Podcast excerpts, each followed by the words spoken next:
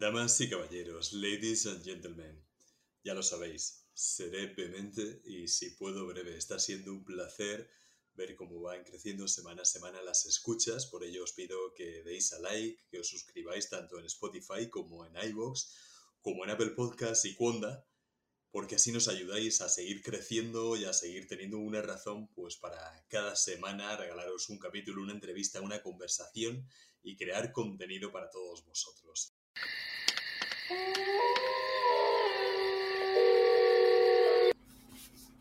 Damas y caballeros, bienvenidos a Hay un lobo en la habitación. Hoy tenemos un invitado eh, de esos que a mí me encantan, porque posiblemente su campo a muchos de vosotros no os dirá mucho, no os atraerá, como cuando íbamos al colegio, las matemáticas, las estadísticas, las ciencias. Pero hay una frase mítica de la película La La Land que dice el protagonista que a la gente le gusta, le encanta lo que a otros les apasiona. Y él ha conseguido apasionarnos con números, con estadísticas y nos ha acompañado en un momento muy duro en la pandemia. Si todos queríamos información veraz de lo que estaba ocurriendo, teníamos que recurrir a los datos, no a las interpretaciones. Y él estaba ahí diciéndonos cada día lo que podía pasar, lo que había pasado, lo que podíamos esperar y lo que podíamos tener en un futuro próximo o incluso en el presente. Además, lo escuchamos en radio durante muchos días a la semana. El tenemos en el programa de Alsina, lo tenemos en La Sexta, lo tenemos en Antena 3, lo tenemos en las redes sociales y por si esto fuera poco, damas y caballeros, es profeta en su tierra. Ha sido imágenes, ha sido imagen de las fiestas de la Feria de Murcia. Está en su prime, está espectacular, está más en forma que nunca, ha conseguido ser el orgulloso propietario de una casa, así que ha sacado un poquito de tiempo para nosotros, para que lo escuchéis y disfrutéis. Y yo creo que desde John Nash, desde una mente maravillosa, no nos fascinaba tanto un matemático. Santi García Cremades, bienvenido, ¿cómo estás? oh, yeah, mano, joder, me falta aquí eh, la, música épica, tío. Estoy con los, los pelos de punta, ¿eh? Bueno, estás en un muy buen momento. Cuéntanos un poco dónde podemos verte, escucharte, aprender de ti y disfrutarte ahora mismo. Además de seguirte, obligatorio en tus redes sociales, Santi García Cremades, en Instagram, también los encontraréis en Twitter y no sé si se está aventurando ya en TikTok, que está subiendo mucho. Joder, estoy, estoy en todos lados. Me dice Snapchat en el momento donde estaba... Yo soy un oportunista como, como todos los que estamos en redes, que estamos viendo a ver cuál es la, la nueva ola y yo estoy donde me dejan trabajar, Manu. Ya sabes que este mundo del autónomo eh, es. No, no, no vamos a llorar ahora de ser autónomo, pero sí que es verdad que es un mundo donde te adaptas. Esto es, una cosa muy animal, muy, muy evolutiva, pues nos, tenemos que adaptar a, los tiempos. Y yo, si, si quiero que me sigan en algún sitio, yo quiero que me sigan en redes, como has dicho, porque es el, es el lugar que más crece de todos. Es decir, yo trabajo en la radio, soy un orgulloso aparte de propietario de un piso, que eso ya... Estoy orgulloso de, estar en la radio, que la radio es magia, es muy romántica y, es el medio mm, de mayor calidad para mí dentro de los clásicos, de los de siempre, la prensa, tele y la radio. La radio creo que goza de muy buena calidad en España. Pues yo estoy ahí en la radio, pero lo que quiero que me sigan es en algo que, vaya creciendo, que los jóvenes consuman y los jóvenes no, no consumen la radio, los jóvenes no consumen los periódicos ni la tele, pero sí que en las redes, las redes ahí estamos, dando, haciendo ruido. Yo me acuerdo, te seguí mucho durante la pandemia, bueno, estábamos todos en casa y lógicamente a la gente que le tienes aprecio y que encima te, te, vas cruzando a nivel mediático, pues, pues mucho más. Y tú y yo siempre hemos estado ahí, creo que llevamos aparte de habernos encontrado alguna vez fugaz, pero muchos años y coincidir un buen rato de una buena conversación, pero siempre viéndonos y reconociéndonos por redes sociales. Y me acuerdo de un artículo tuyo que tengo aquí guardado en la época asquerosa que vivimos del clickbait, que podemos hablar de eso también, que era el murciano que te dice la cantidad de gente que va a morir al final es una forma muy fea de, resumirlo, pero tú estabas ahí, estabas jugando con unas estadísticas y te acercabas mucho al futuro inmediato que teníamos de gente que desgraciadamente iba a perder la vida, gente que iba a ser contagiada y cuándo íbamos a salir de, esas olas interminables, eternas y gigantescas que hemos tenido durante estos años, ¿no? Sí, ese momento, ese titular me acuerdo porque fue el, que me cambió la vida, entre comillas. Eh, yo, yo, me dedicaba a esto ya antes, pero es verdad que fue un momento muy mediático porque había mucho ruido y, pocas nueces en ese momento de la pandemia. Estábamos en la primera ola, confinamiento, eh, Fernando Simón todos los días, nadie tenía una credibilidad sobre nada, la posición fue muy agresiva con el gobierno, eh, en redes pues todo el mundo iba de cuñado sobre el coronavirus, había mucha, mucho negacionista. Bueno, yo me basé en ese momento es curioso que yo estaba en momento crítico en mi vida, es decir, a nivel personal yo estaba fatal. Yo eso con carácter retrospectivo yo me veo y digo, madre mía, estaba eh, en la mierda, en el fango mental. Y, a mí me sirvió mucho entender los datos que estaban pasando día a día, que aunque había un casi un recorrido como si fuera un partido de fútbol, minuto a minuto, en realidad teníamos un dato al día. Teníamos un informe del Ministerio de Sanidad junto al Instituto de Salud Carlos III, un informe diario y porque era estado de alarma, las comunidades, digamos, que daban, pero se, daba todo homogenizado, no como después, que ya cada comunidad había un desajuste con, con, el Ministerio de Sanidad muy grande. Ahora no, en ese momento era homogéneo, es decir, todas las comunidades aportaban de la misma manera, todos los días, sábados y domingos incluidos. Y simplemente me dediqué a recoger eso, a usar mis estadísticas, a lo que yo aprendía hasta entonces, y simplemente me basé en el crecimiento para ver hacia dónde iba ese crecimiento, es decir, hacer predicciones, que las predicciones, si hay algo que pueda hacer predicciones, lo único que puede hacer predicciones en nuestro mundo científico son las matemáticas, son las series temporales. Hice eso, como dices, se ajustaba, mm, que a mí me asustaba también, ¿eh? yo decía, pero cojones, el número, sobre todo hablaba de la curva de fallecidos, sí, sí, y la curva de fallecidos, eh, yo la estudié no por el morbo, porque ah, después, como dices, hay titulares muy morbosos y muy desagradables, eh, yo me ajusté a esa porque era la que menos ruido tenía, es decir, la que menos sierra tenía, tenía más suavidad. Y mm, aceptaba cada día eh, en función a más o menos cinco eh, personas. Entonces daba a entender como que esta curva se podía estudiar, lo primero, que es interesante a nivel científico, y después que esto no era infinito, que parece que era, estábamos hablando de un momento de 900 muertos diarios y la bajada pues daba una esperanza a mucha gente y para terminar esto, me acuerdo de ese titular que fue del Confidencial y la casualidad que fue un momento, fue la primera vez que tenía esa visibilidad tan grande, de ahí se reprodujo en todos los medios, pero ese fue el origen, ese titular. Y, fue culpa o gracias a Quique Peinado, que me acuerdo que, le recomendó al, periodista de, del Confidencial, ahí no me acuerdo cómo se llama, creo que era Borja, y Borja Pérez, me suena. Pues eh, me entrevistó, la entrevista fue muy buena, pero el titular fue muy desafortunado y, la verdad que, bueno, pues eso, como el clickbait está ahí, pero creo que sí que se ha quedado al final el mensaje de las matemáticas nos han servido para algo y si yo he podido aportar algo ahí, joder, mm, orgulloso también, aparte de propietario y de radio, orgulloso de haber aportado algo a la pandemia. A mí hay una frase que me gusta mucho ahora que estamos con el clickbait, que es muy antigua y dice que existen tres clases de mentiras, que están las mentiras, las putas mentiras y las estadísticas. Sin embargo, tú ahí eh, lo tenías, eh, es cierto que elegiste la curva que menos ruido tenía, pero es verdad que siguiéndote a ti y había un par de cuentas más de las que yo me fiaba, aparte de todo el ruido mediático, del interés político, estaba Reynoso también, que daba unos datos diarios muy buenos que, nos han ayudado mucho, gente como tú y como él, que nos decían la verdad, que no jugaban con el miedo, con la especulación, con el interés político. Y creo que eso nos ha sacado. Al final, eh, es lo que comentaba al principio, has usado algo que es, vamos, es importantísimo, por supuesto, las matemáticas, pero que a la gente en realidad no les interesa, porque a la gente le interesa su día a día y lo has convertido en algo que ahora mismo tú recurrentemente estás en televisión, vas a la radio, has conseguido encontrar ahí un resquicio por el que algo que es tan necesario e importante como matemática, estadística, tenga su presencia. Viéndolo con perspectiva, desde ese momento que estabas, como tú dices, estabas mal, estábamos todos mal, encerrados en casa, pero bueno, los que teníamos la suerte, como por ejemplo periodistas de calle, que podíamos salir, que podíamos tomar un poquito de aire, tomarle el pulso a la situación, pues era diferente, pero muchas profesiones que estabais ahí dentro, tú a través de eso, eh, que parece inverosímil ahora y te ha llevado a, estar muy bien en una situación muy buena, ¿cómo lo ves? ¿Cómo, cómo vives ese cambio? Pues de manera muy natural, porque yo eh, el interés en la pandemia me fue de forma muy natural. Realmente empecé a estudiarlo, he hecho que era por mí, por mis matemáticas, pero sobre todo era por explicarle a mi madre qué estaba pasando. Eso, mi madre estaba con ansiedad diaria, estábamos a distancia, y, yo, y a mis colegas también, de todos, de letras, todos mis, mis colegas son de letras, yo tengo ese, ese defecto. Soy muy inclusivo. Me, me encanta los de letras, me encanta. De hecho, me, ponen en mi sitio, eso me gusta, me ponen en, la realidad, ¿sabes? lo, que haces tú, porque yo hablo, oye, el otro día estuve en una conferencia de la, de la leche, 500 personas, y dicen, pero a ver, ¿qué conferencia es esa? A ver, ¿esto qué le interesa? ¿Esto qué, qué, cojones estás haciendo? Y a mí me gusta mucho que me ponen en mi sitio, siempre es una lección de humildad.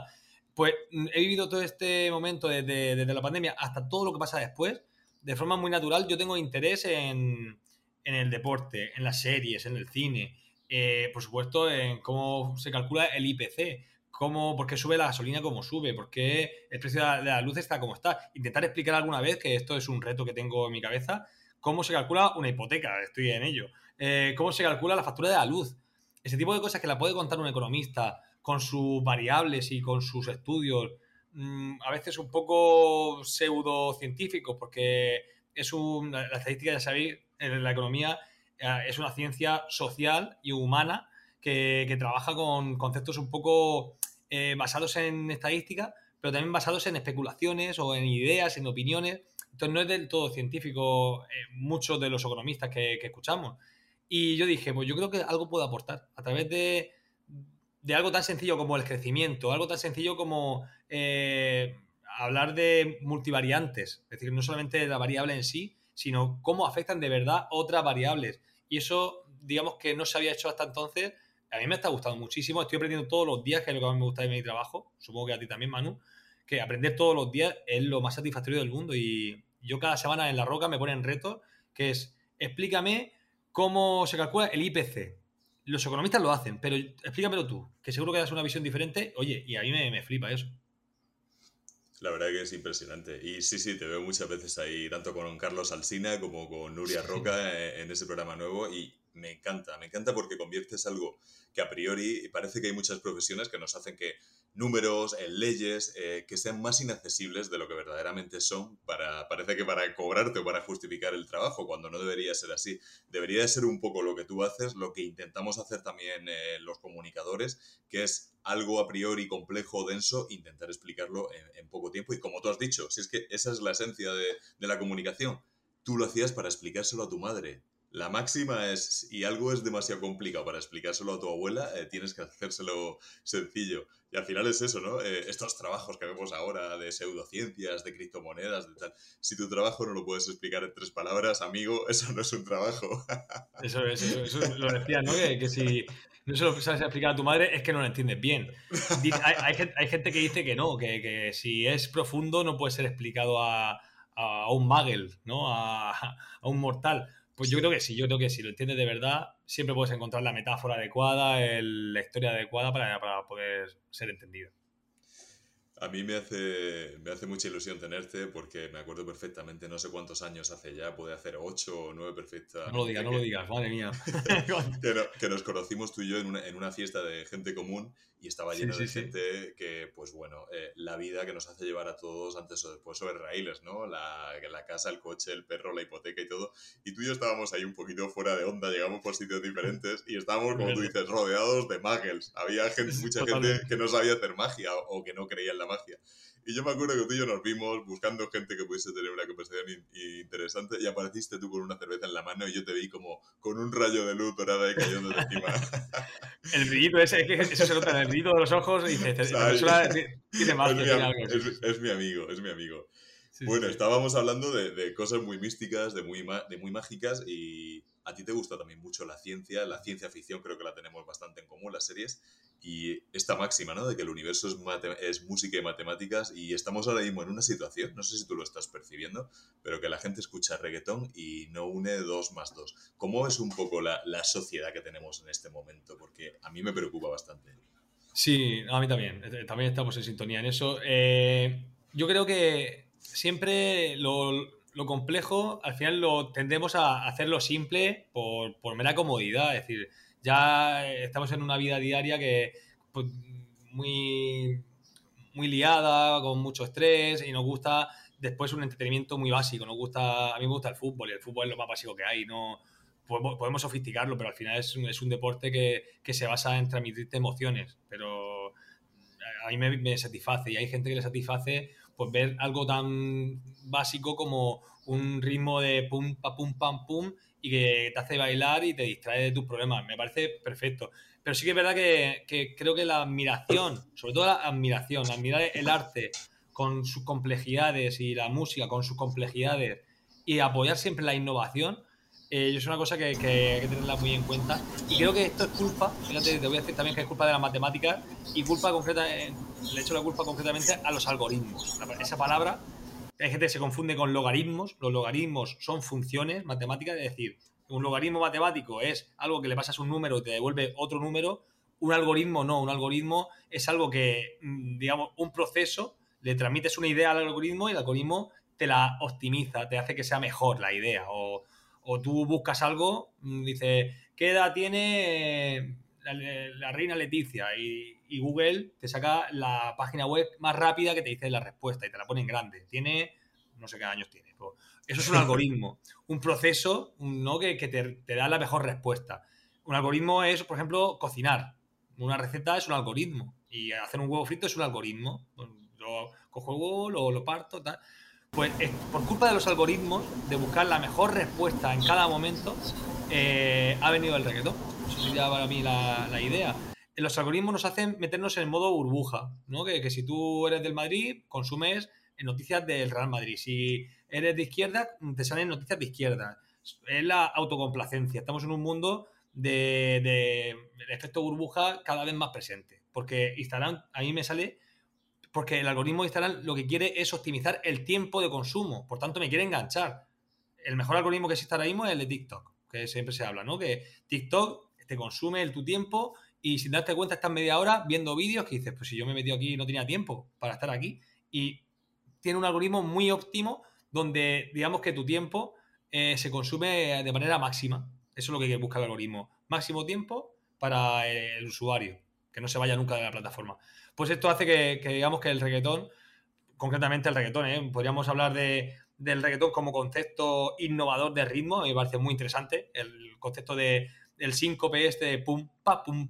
Oye, eh, es la primera música popular no simétrica que decían que era. oye, pues muy interesante. Eh, Ahora viene el trap. A mí el trap como innovación me parece súper interesante, cómo se juega con no, solamente el autotune, sino cómo se juega a nivel rítmico con la voz. Súper interesante. Pero el problema es el huir de la complejidad, huir de, digamos, de los instrumentos musicales, huir de, la, del sacrificio que conlleva hacer un, disco de música, que eh, la palabra LP ahora mismo es súper viejuna ya. Eh, tú y yo tenemos un disco y dices, pues eso ya no. Tú sacas canciones y haz videoclips y, ya está.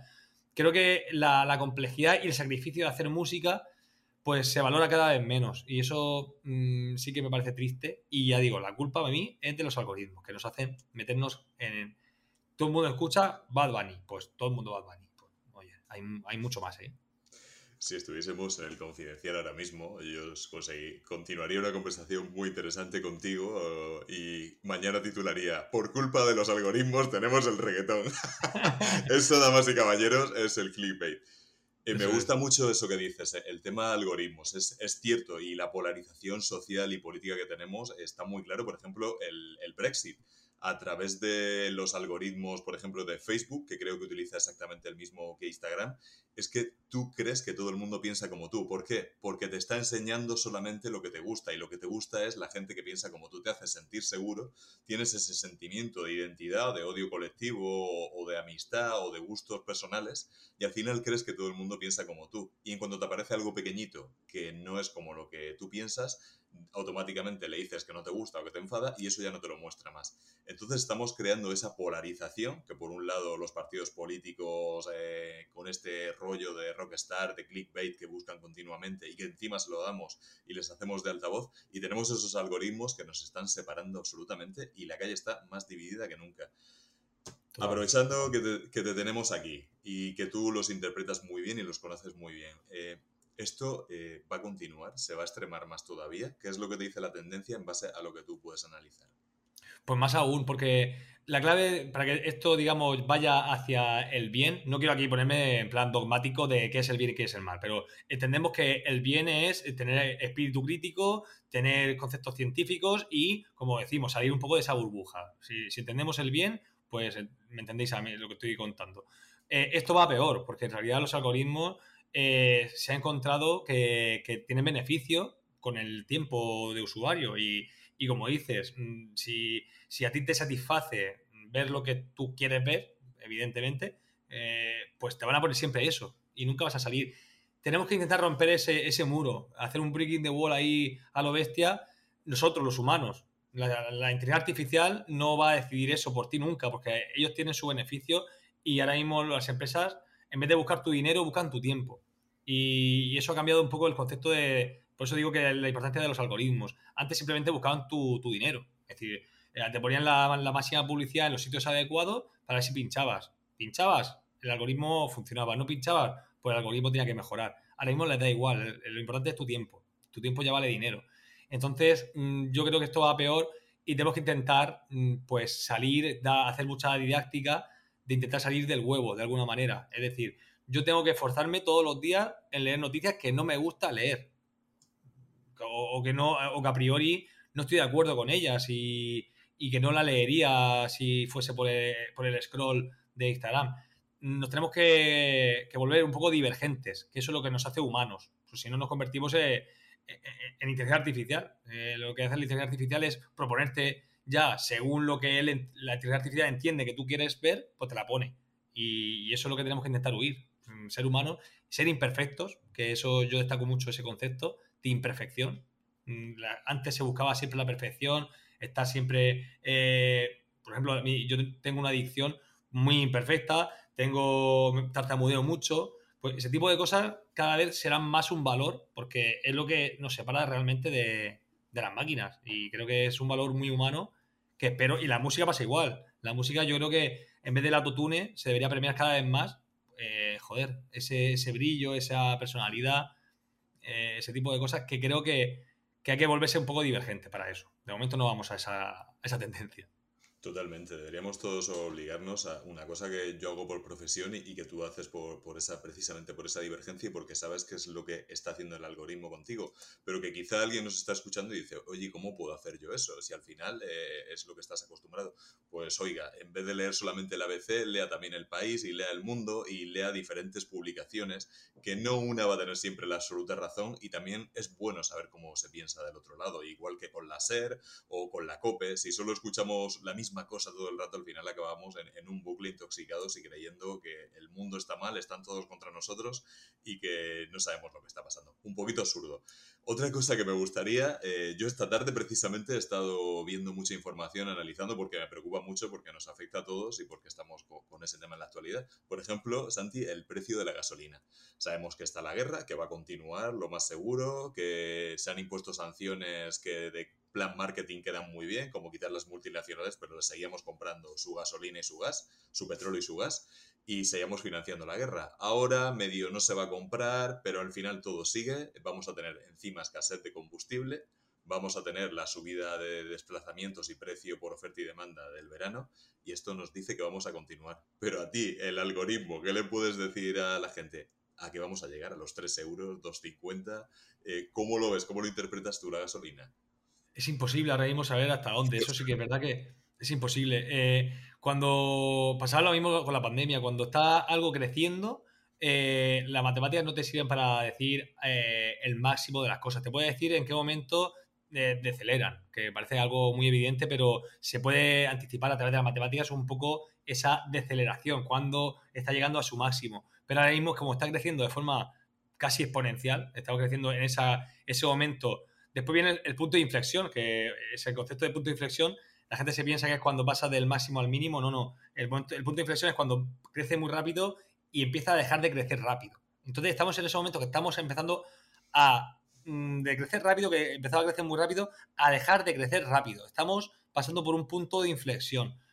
Es interesante ese punto porque digamos que la subida grande ya ha pasado. Ahora vamos a ver cuánto tiempo dura la siguiente subida, que seguirá subiendo, más lentamente, pero seguirá subiendo.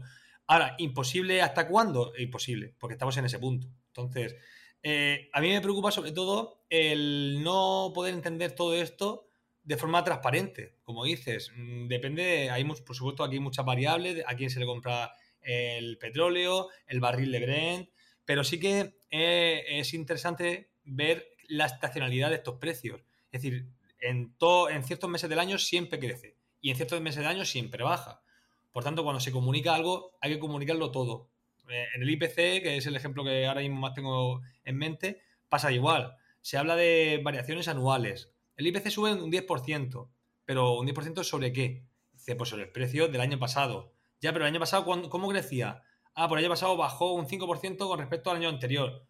Oye, pues podemos hacer IPCs todo lo que quieras. Podemos hacer cuánto varía ahora con respecto a dos años, cómo varía ahora con respecto a un mes, cómo varía ahora respecto a 2006, que es una fecha que se pone siempre como fue momento crisis. Oye, eh, importante saber en qué momento estamos, pero con diferentes referencias, no solamente una. Por eso digo que hay que esforzarnos siempre en buscar más y más información y saber sobre todo qué estamos calculando. El IPC es un precio con respecto a otro precio. Entonces, saber qué estamos viendo. Ahora mismo sí que estamos. Todas las cifras que vamos a comentar son malas. Así que es lo que nos toca. ¿Hasta cuándo vamos a subir? Eso ahora mismo ya digo imposible. Además, el combustible y el petróleo, el barril, siempre produce esto, que aunque bajase mucho los precios, siempre tiene esta subida cohete que se llama y esa bajada pluma, aunque bajase, ya sabemos que las estaciones de servicio aprovecharán y eso irá con una lentitud con lo cual, el pico máximo tú nos dices que va a ser este verano, ¿no? Por esa oferta y demanda también que se acrecenta. Eh, otoño ya podemos empezar a dejar de sufrir. Sería el inicio, más o menos. Ese es el vaticinio. Sí. sí, vaticinio así de, del oráculo, de la matemática.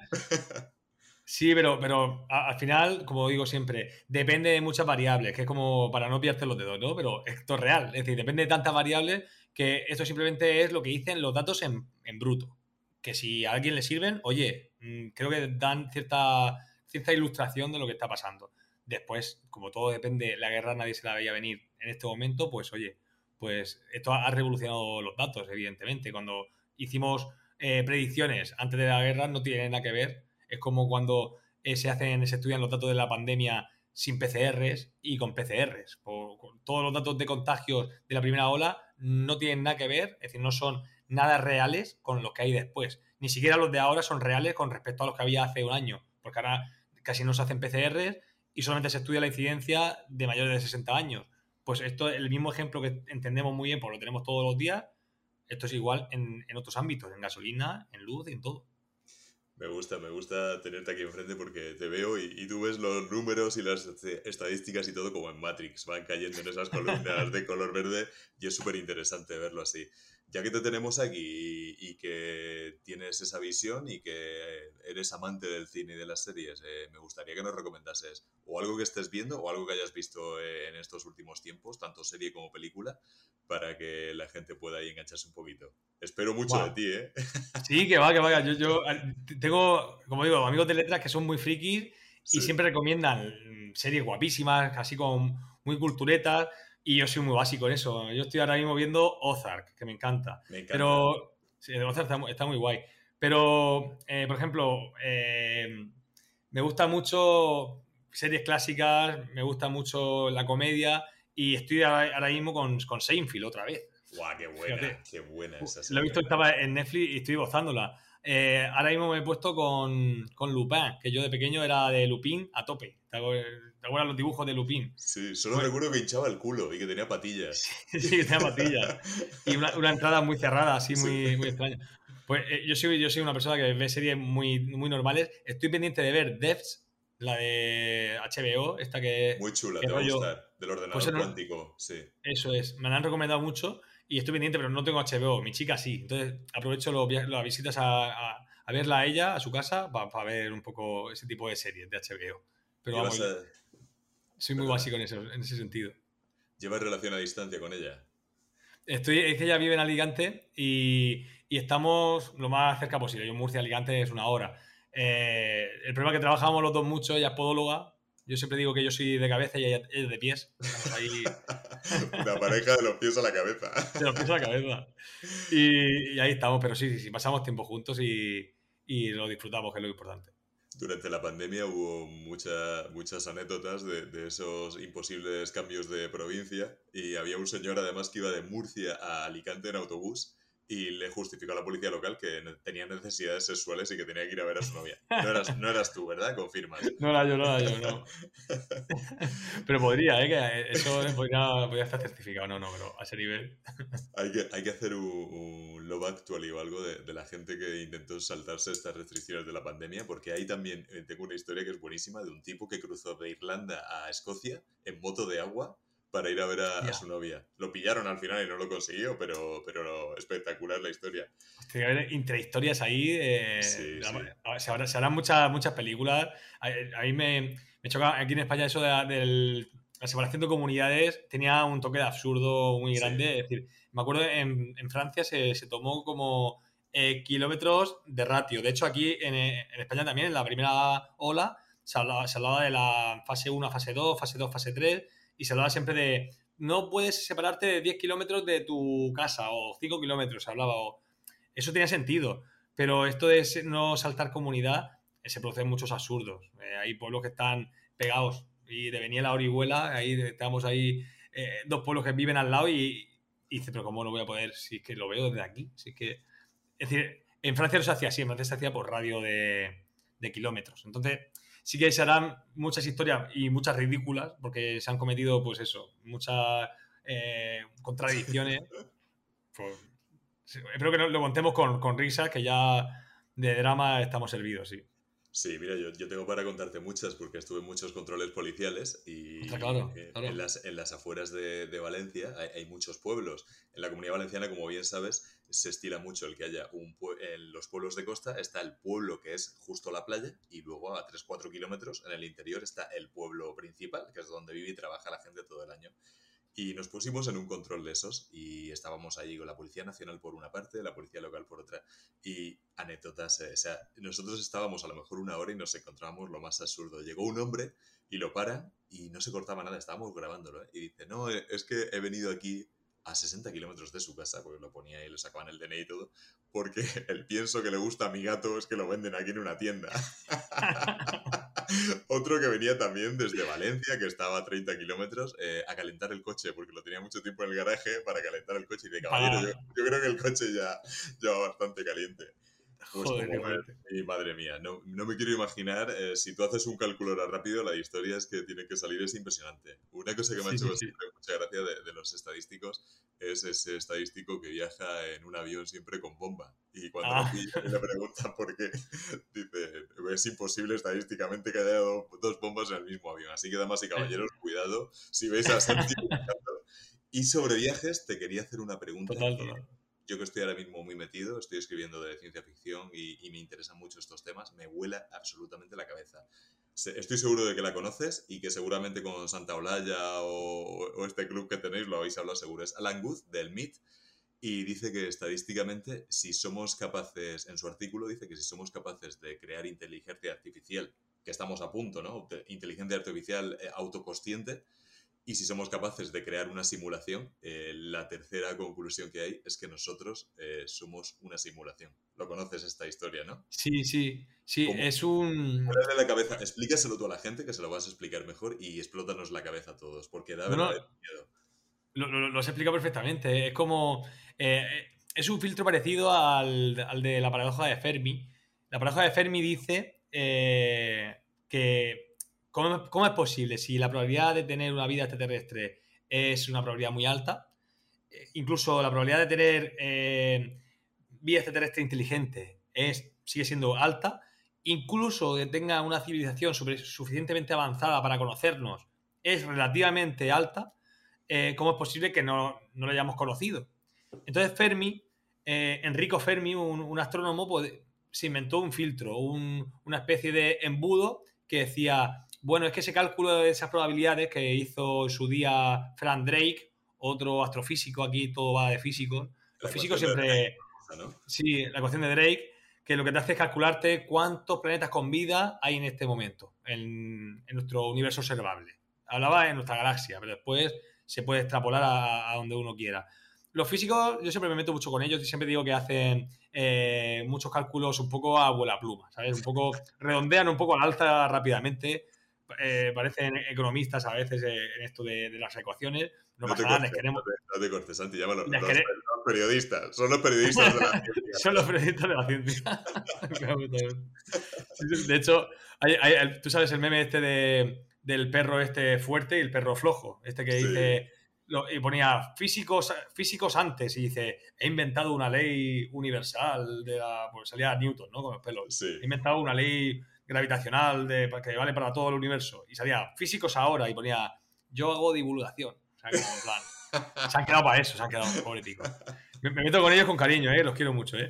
Pero bueno, el caso que, que el Fermi este, para corregir esa probabilidad de tantas probabilidades, que, es decir, de tantas mm, planetas con vida había en este momento, dijo, es que se le ha olvidado meter el embudo, el, ese enfoque tan estrecho de decir, de tener una inteligencia a tener una inteligencia, digamos, suficientemente elevada para crear, eh, aprovechar todos los recursos de tu planeta o incluso los recursos de tu sistema solar, ese filtro es muy grande. Por tanto, la probabilidad no es tan alta. Por, por lo tanto, calculado al final, la probabilidad es minúscula o incluso ridícula. Entonces, la conclusión era que por culpa de Fermi, de la paradoja de Fermi, del filtro, del gran filtro, le llamamos, eh, no tenemos esa conexión con civilizaciones extraterrestres.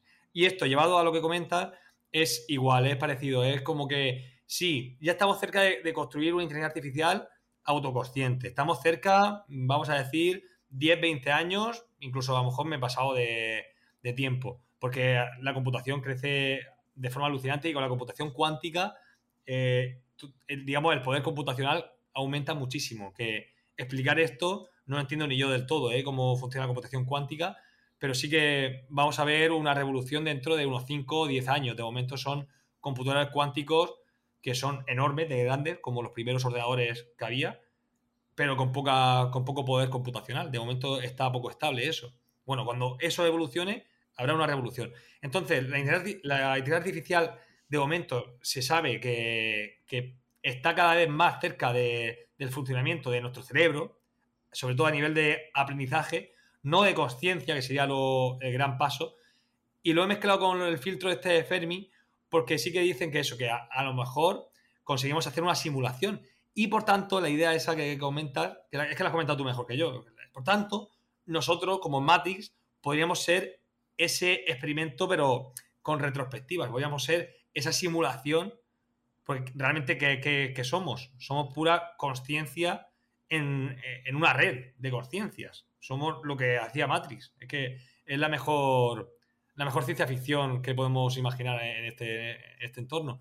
Pero ahora, lo que, lo que dice Fermi en ese sentido es que el salto ese de autoconsciencia a crear una simulación real, esa probabilidad sigue siendo estrechísima. Es muy difícil de llegar a, a, ese punto.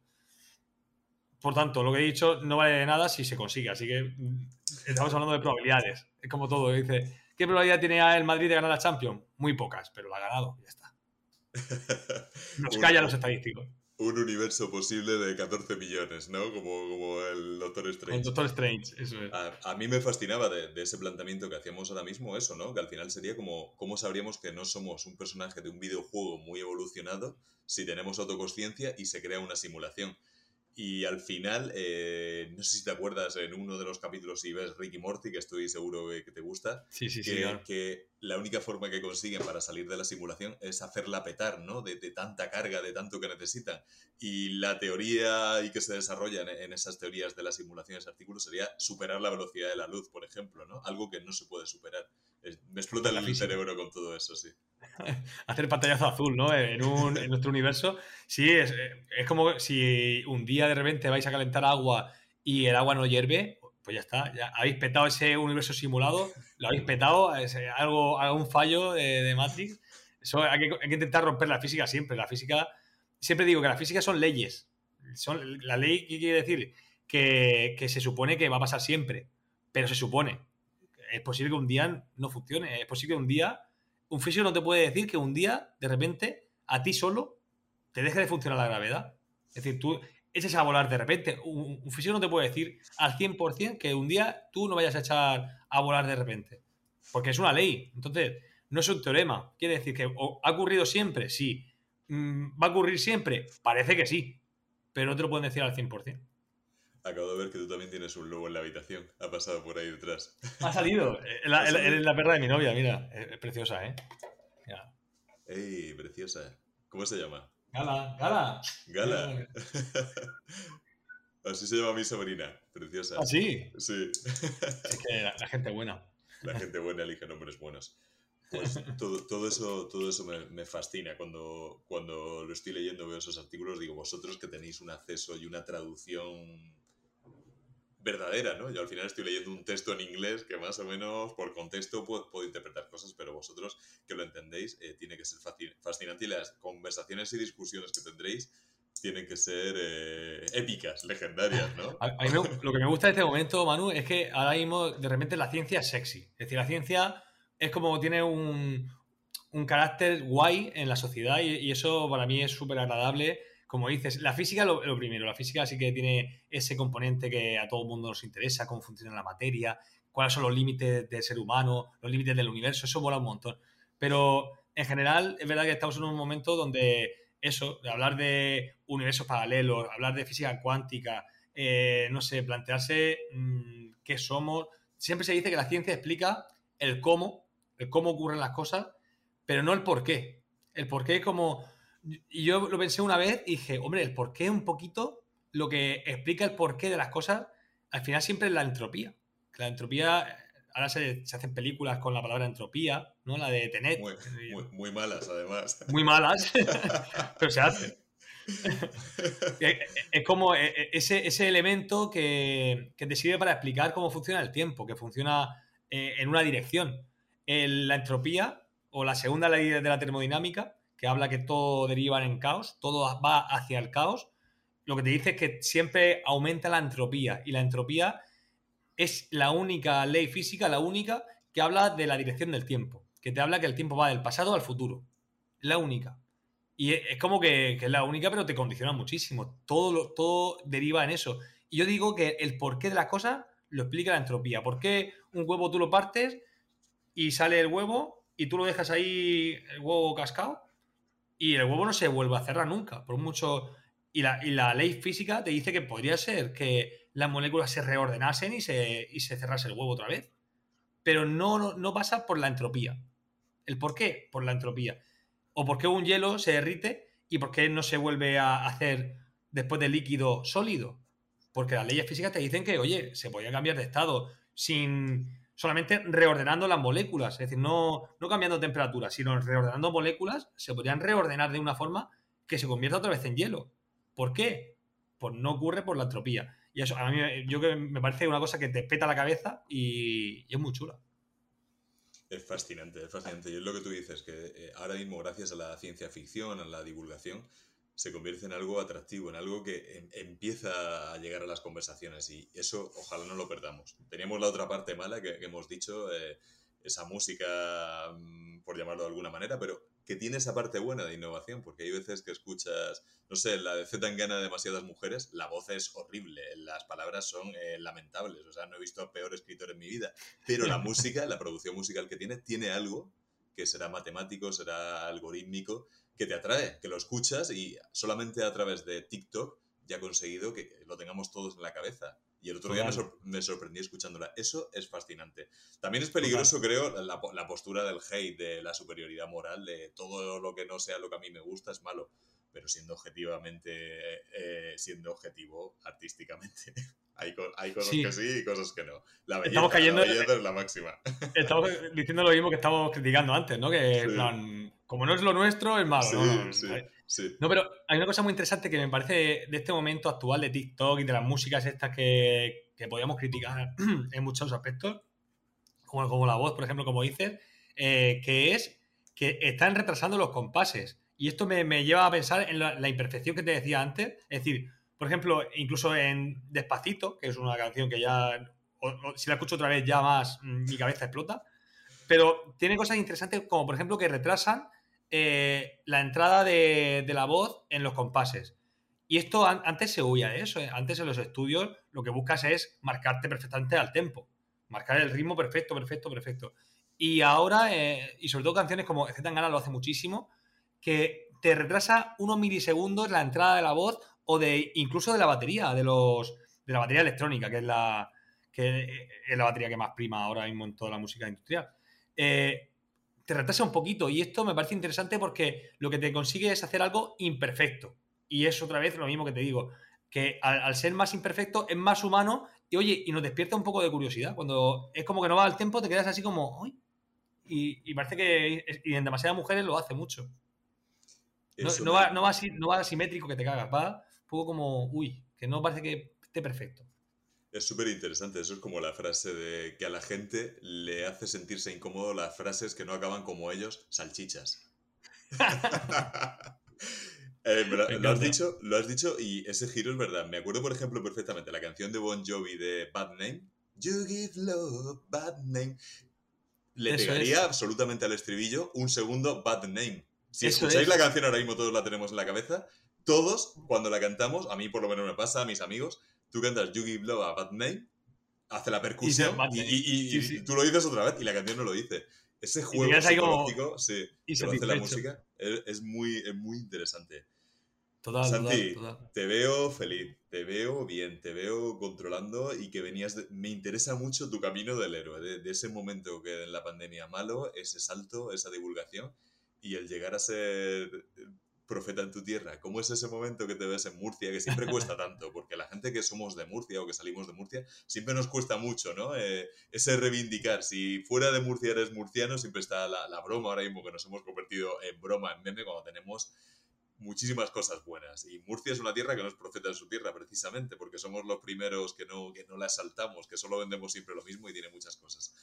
Y luego eh, cuesta eso, ¿no? La gente que sale fuera o que está allí mismo tampoco se valora y cuando tocas la parte alta de la tabla, como, como has hecho tú, muy poquitos, muy, muy poquitos consiguen eso. ¿Cómo te sentiste al ver? Es un verdadero orgullo, ¿no? Verte ahí en los carteles, ser imagen de la feria. ¿Cómo fue eso? Sí, sí, pues fue, fue sobre, sorprendente. Es decir, de hecho, yo soy muy imprudente y cuando me invitan a algo, yo no sé muy bien a dónde voy. Yo, a mí me dijeron, pues, te, vamos a hacer unas fotos para la feria. Yo pensé que, que, iba a ser para, yo qué sé, para un cartelito en, la opinión ahí chiquitín o yo pensaba que iba a ser una foto cualquiera. Y, y, me pilló en Asturias todo el revuelo este. Y cuando me enteré lo que realmente era, pues flipé en colores y, y sí, como dice, es un orgullo. Yo creo que, que, nos pasa mucho. Eh, lo primero, que no valoramos lo que tenemos alrededor, eso nos pasa. yo creo que es universal, por lo menos es muy español, seguro. Muy y Sí, y, y, yo creo que nos falta en, en Murcia concretamente. Yo tengo una, una relación de amor-odio continua con, con, Murcia. Me ha pasado varias veces. Ahora eh, me he reencontrado con ella porque pasé un tiempo, digamos, echándola mucho de menos y ahora estoy como reencontrado.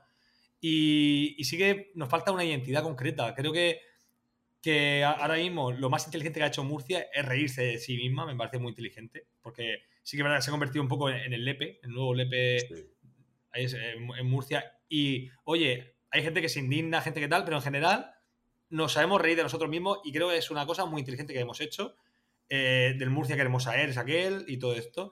Ahora, nos falta una nueva identidad, es decir, un nuevo proyecto. Creo que no sabemos muy bien qué, queremos ser, aparte de apadrinar a Carlos Alcaraz, que todo está bien, pero creo que nos falta saber qué somos. Si vamos a ser la huerta del Mediterráneo, que eso parece que tiene los, días contados, o por lo menos hay que elegir entre el mar menor o la huerta, las dos cosas parece ser que no, no se llevan bien de momento, tenemos que, hacer, hay que hacer una transición ahí, pero sobre todo tenemos un lugar que, podríamos ser perfectamente el... Yo no me gusta decir Silicon Valley porque tiene mucho, muchas lecturas y, es muy criticable, pero sí por ser un centro tecnológico, de talento, eh, artístico. Somos la región con, más grupos de música por, habitantes. Somos eh, de las regiones con más eh, asiduidad a conciertos y a, exposiciones que hay. Eh, es, es, un lugar donde la cultura eh, está innata en, todo lo que hacemos y no porque seamos los mejores, sino porque eh, tenemos esa humildad de no ser nunca un foco. Es decir, cuando eres Granada, pues ya Granada mola de por sí. Cuando eres Sevilla, ya Sevilla mola de por sí. Cuando tú eres de Murcia, pues naces con una, una especie de complejo, una especie de decir, ojalá algún día triunfar en, Madrid. No tenemos e-, ese sueño eh, americano, pero solo es madrileño y ya está. Entonces, digamos que tenemos una humildad que nos hace ser y aspirar a más y no sé, hay, un gran talento aquí que simplemente con, que ese talento se aprovechase, para mí sería lo mejor que, nos puede pasar. Aprovechar el talento que tenemos. Por supuesto, exportarlo si quiere ser exportado y, y que pueda volver aquí. Pero creo que no tenemos esa identidad todavía y estamos lejos de ella. Me, gustaría que hubiese aquí, aquí no sé, Netflix eh, ha comprado un montón de, sitios en Alicante porque es un lugar donde es barato el metro cuadrado, donde hay luz siempre, es muy estable grabar mm, en exterior y aquí en Murcia tenemos lo mismo. tenemos lo mismo, pero nos falta ese tipo de proyectos. Eh, Alicante ha sido nombrada la ciudad de, la inteligencia artificial de, para, dentro de una década. Aquí en Murcia tenemos una facultad de informática más antigua y con más calidad y no hemos hecho ese proyecto. Teníamos aquí el séptimo ordenador de toda Europa y lo hemos dejado morir, se llama Benarabi y está en la Universidad de Murcia y está, es un cementerio de, ordenadores.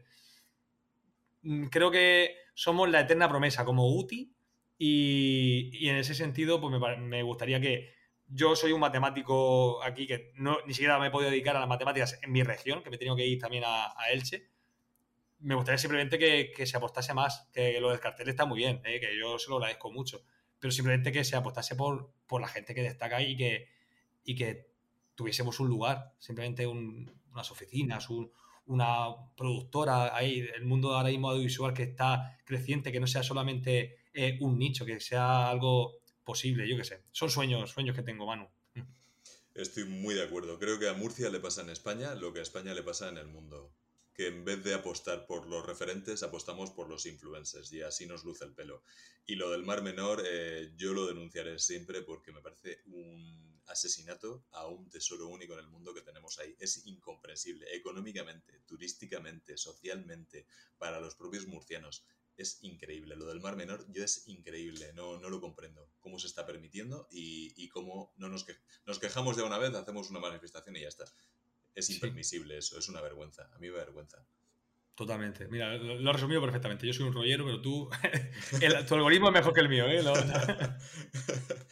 Y ya, última, ya que hemos mencionado tanto el algoritmo y la gente nos está escuchando y tenemos aquí a un genio de esto, eh, tú sabes algo del algoritmo de Instagram, tú sabes, tú sabes a alguien, a alguien decirle eso cómo va, cómo puede hacer algo, porque es increíble. Nadie lo comprende, es incomprensible.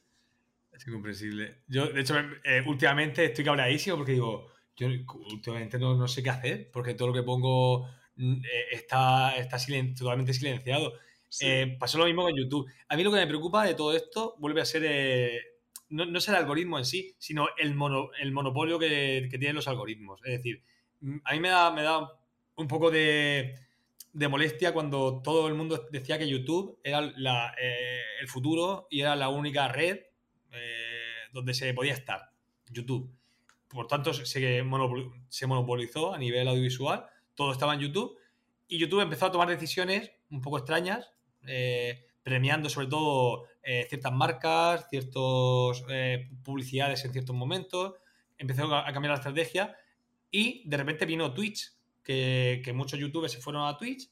Yo nunca entenderé esto, ¿eh? Como Google, siendo Dios en Internet, permitió que Amazon de repente tuviese una red más potente o, que creciese más rápido que, YouTube. Y es lo mismo, es decir, YouTube ya tenía para hacer directos.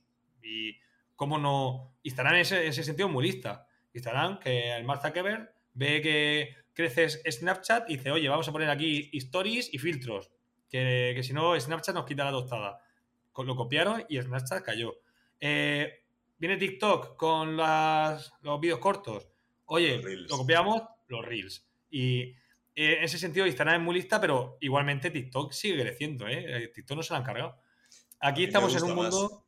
A mí me gusta, me empieza a gustar más, es más creativa. Y tengo mucha esperanza en la generación TikTok, porque tienen ya eh, esta gente joven, eh, con 12, 14 años, ya tienen unos códigos de montaje y de narración en la cabeza hiper interesantes, que generaciones actuales y que se dedican a ello no tienen. Y espero mucho de esos creadores. Vamos a tener videoclips y montajes de películas muy guapos. Espero mucho de esta gente. Yo alucino. Yo eh, doy clase a mayores de 55 y mi objetivo a, esa gente es que, aparte de saber usar el móvil para sus herramientas cotidianas, es que se lo pasen bien con el móvil, que el móvil sea una herramienta atractiva y que no sea solamente tedioso el cómo se graba un audio para mi sobrino, sino que sea algo, oye, me lo estoy pasando bien e incluso grabarse vídeo, como dice, o no a, no a sí mismo, puedes grabar el vídeo a, tu perro y, hacerle ahí un montajito gracioso. Eh, es que TikTok tiene hasta una aplicación, como dices, de, de edición propia, es decir, se llama Cat Cop o algo así, ¿no? no me acuerdo. Creo que, está. CapCut, esa. Eh, que es propia también de TikTok. Es verdad que estamos en un mundo muy interesante y, TikTok, el algoritmo de TikTok, lo he dicho antes, pero es el algoritmo más innovador que hay en estos tiempos y, sí que realmente hace que cualquier vídeo, cualquiera, ¿eh? pueda ser viral. siempre se ha dicho que cualquier contenido en Internet puede ser viral, pero no era del todo así, porque requería SEO, requería ciertos eh, hashtags o lo que sea. No, no, TikTok te ofrece la oportunidad real porque hace el algoritmo que hace las tragaperras, que de vez en cuando el, tío que echa cinco duros, ¿no? echa ahí una monedita y le sale ahí la partida de su vida. Pues en TikTok pasa igual. De, vez en cuando un vídeo X, aleatorio totalmente, le da la oportunidad de ser viral. Oye, cuanto menos es interesante, eso es verdad. Decía Mújica que no pagamos las cosas con dinero, sino que las pagamos con tiempo y el tiempo se paga solamente con vida y nunca vuelve. Yo te estoy robando ya 53 minutos que me saben a oro y te quiero hacer dos últimas preguntas. Que me tiempo relativo. Ahí estamos, con el tiempo vamos, ves cómo estamos conectados. Me gustaría mucho eh, que le dijeses algo, si te encontrases ahora mismo en un túnel, una calle, un paseo, al Santi de 10 años. Te lo cruzas ahora mismo, viaje en el tiempo, agujero de gusano y le puedes decir algo. ¿Qué le dirías? ¿De hace 10 años o con 10 años? Con 10 años. Con 10 años, ostras, qué bueno. Pues mira, le diría una cosa que, yo eh, aún la, estoy trabajando, que, es que no busque tanto la aprobación externa, que, que la aprobación la tiene en sí mismo y que disfrute al 100% es muy cursi todo esto, pero es que es lo que le diría. me ha preguntado yo, la verdad. Le diría que, si juega al fútbol, que no mire a la, a grada a ver si le están mirando su padre, que, que, lo dé todo en el fútbol, que sude lo que tenga que sudar y, que disfrute. Y si, falla, que falle. Que, no busque la aprobación. Y eso es una cosa que, en estos tiempos es muy difícil porque estamos todos con una necesidad de palmadita en la espalda todo el rato. de autocomplacencia, precisamente. Le diría eso, sencillamente. Qué bueno, le darías ahí un, plus de seguridad y además se lo dirías ahora en tu prime que diría, bueno, pues si me va a ir de puta madre. le, pasaría, le pasaría los trucos del GTA. ¿Te gusta el fútbol, eh? Yo sabía que era el futbolero, pero, pero no tanto. A mí me encantaba el fútbol, me encanta el fútbol, pero me he alejado totalmente de, todo lo que le rodea. Yo he jugado hasta los 18, 19, incluso jugué en Italia. Y, y me, me, he alejado totalmente porque me da mucha rabia todo lo que veo, toda esa tontería es asqueroso. Además hay una frase muy buena. mi condena, ¿eh? Mi condena. Sí, no, tiene cosas buenísimas. Además, ah, influye otra cosa, que yo era del Barça. Y cuando el Barça empezó a convertirse en esa tontería que decían del ejército no armado de Cataluña, eh, yo me bajé del barco porque no quería que politizaran eh, lo que un niño lo que un niño con años se enamoró. Así que ahora soy de la selección y ya está. Y anoche disfruté, la otra noche disfruté mucho viendo ganarle a los ingleses, que a los ingleses hay que ganarle siempre el Madrid, sea la 14, sea la 15, las que hagan falta. Y hay una frase que me encanta del fútbol, que dice que el fútbol es un deporte de caballeros jugado por hooligans y el rugby es un deporte de hooligans jugado por caballeros. Y tiene algo, ¿eh? Con ese tercer tiempo que tienen. Y te voy a pedir ¿Te gusta el rugby? no, no, o sea, me gusta la bestialidad. O sea, eh, tanto una pelea medieval en cine como ver rugby, como boxeo, full contact que me encantaba. Lo dejé de, lo practiqué muy poquito y dejé de hacerlo y me encantaba. A mí me gusta mucho el deporte en general. ¿eh? Mi chica, por ejemplo, es atleta y, me encanta el deporte individual, me flipa. El, colectivo me flipa. Y ya digo, mi, primera condena es que me gusta el fútbol, que es el deporte, ¿verdad? Que, que, aquí en España pues se atrae a, la mayor, como dice, al concepto más básico del ser humano y, eso no me gusta. Pero es mi condena, me gusta y lo disfruto y lo veo y, sobre todo me gusta jugarlo, es más que verlo. Ya no lo, hace tiempo que no lo veo yo con asiduidad. los juegos sí, me encanta. Bueno, la camaradería que hay en una grada, por muy básica que sea, muchas veces es muy chula o en un bar. ¿eh? Esa sensación de unidad que tiene también, es bueno. Lo que pasa es que luego están los otros extremos que son asquerosos. Te doy ya la última, Santi. ¿Qué le preguntarías a tu yo dentro de 30 años? Hostias, qué fuerte. Eh, has hecho la, mediana, ¿eh? Porque tengo 36. ¿Eres del 85? Soy del 85, clavado, sí, sí, sí. Hostias, no sabía que somos del mismo año. Yo también tengo 36. ¿Mismo año también? 85, sí, sí la generación Regreso al futuro. Eh. total, total. lo, tengo aquí a, Doc. Hombre, diablos, Doc, has hecho una máquina del tiempo con un DeLorean. yo, yo, empecé con esto, macho. Cuando era pequeño, yo quería ser inventor. A mis padres le decían, ¿qué quieres ser de mayor? Yo decía inventor. Y que quería inventar la máquina del tiempo. Y a mí, yo de dentro de 30 años, joder, yo le, le ¿qué le preguntaría? Pues también muy cursi, le preguntaría si ha merecido la pena, seguro que le preguntaría eso. Y, Y si. Es que estoy como, como estoy en muchas crisis existenciales con esto. Cuando eres autónomo tienes muchas. Es, estacional. Siempre. Mes, de agosto, mes de crisis existenciales. Lo estaré haciendo bien, esto tiene sentido en el tiempo, eh, tendría que haber sido funcionario. Ese tipo de preguntas están siempre ahí en la cabeza. ¿eh? Pues a mi yo de futuro le diría: eh, ¿has sido feliz? Algo tan sencillo y tan cursi como eso, yo le preguntaría eso, que es lo que más me preocupa siempre sois varios con, los que he tenido el lujo de tener estas conversaciones y no de la misma manera, pero coincidís en esa pregunta, si, si el viaje, si la introducción, el nudo ha, llevado a, un buen desenlace. Creo que nos preocupa a todos, ¿eh? igual que un buen día te hace tener un buen sueño, que una buena vida nos deje un buen sabor de boca al final, ¿no? Porque hay mucha gente que yo lo veo al final, ¿no? Dices, ostras, estás haciendo una vida tan aburrida que cuando te mueres y pases tu vida por delante de tus ojos vas a pedir que te pongan la de otro. ya ves, tío. Te he visto mucho ya la mía. pues estoy muy de acuerdo contigo. Estoy seguro de que la respuesta dentro de esos 30 años será que sí. Y si volvemos a hacer esta entrevista dentro de 10 o de 5 o de 15, estoy seguro que estará muy orgulloso del camino que has hecho. Santi García, síganlo por favor háganlo que divulgue más, porque si lo siguen podremos disfrutar más de él, tener más contenidos. Santi García Cremades en Instagram, en Twitter, en TikTok. Ahí lo tienen, disfrútenlo y si se lo encuentran, eh, dedíquenle unos minutos, unas palabras y sobre todo no se lo pierdan porque es de esa gente que vale mucho la pena. Santi, mil gracias por haber estado aquí, por haber estado con Hay un logo en la habitación. Manu, es un grande, tío. Gracias, gracias a ti. Ha sido un honor, muchas gracias.